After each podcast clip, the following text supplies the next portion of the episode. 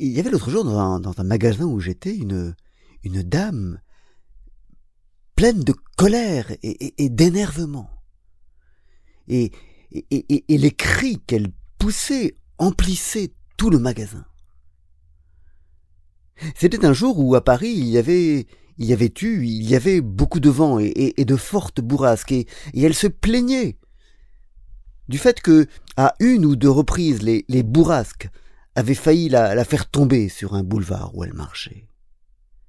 Et jamais, pourtant elle n'était pas toute jeune, jamais elle n'avait vu ça. Jamais elle n'avait connu une telle situation. Et, était-ce le matin ou, la veille, je ne sais plus, mais il y avait eu une, très forte giboulée avec des grosses gouttes qui pendant longtemps étaient tombées sur la ville. Et, disait-elle, elle, était dehors à ce moment-là, et, elle avait été trempée jusqu'aux os.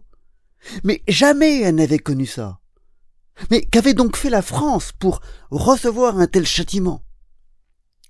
Et, ces cris de colère emplissait tout le magasin et, nous étions là, ahuris, à, à voir cette colère déborder et monter. Et, la colère montait et continuait à monter, et, elle se déplaçait dans le magasin, et elle se déplaçait en, agitant les bras dans tous les sens, si bien qu'à force d'agiter les bras, elle, faisait tomber des boîtes et des récipients, et cela accroissait encore sa colère. Mais pourquoi donc était-elle si maladroite? Et, pourquoi donc ce magasin était-il si mal rangé?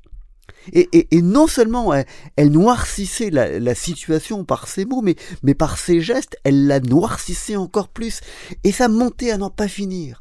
Et, nous étions là, nous, clients, totalement ébahis à ce spectacle de, de cette colère, de cette colère bouillonnante et, et qui ne bouillonnait pas en secret, mais qui, mais qui peu à peu débordait, débordait, débordait, envahissant tout sur son passage.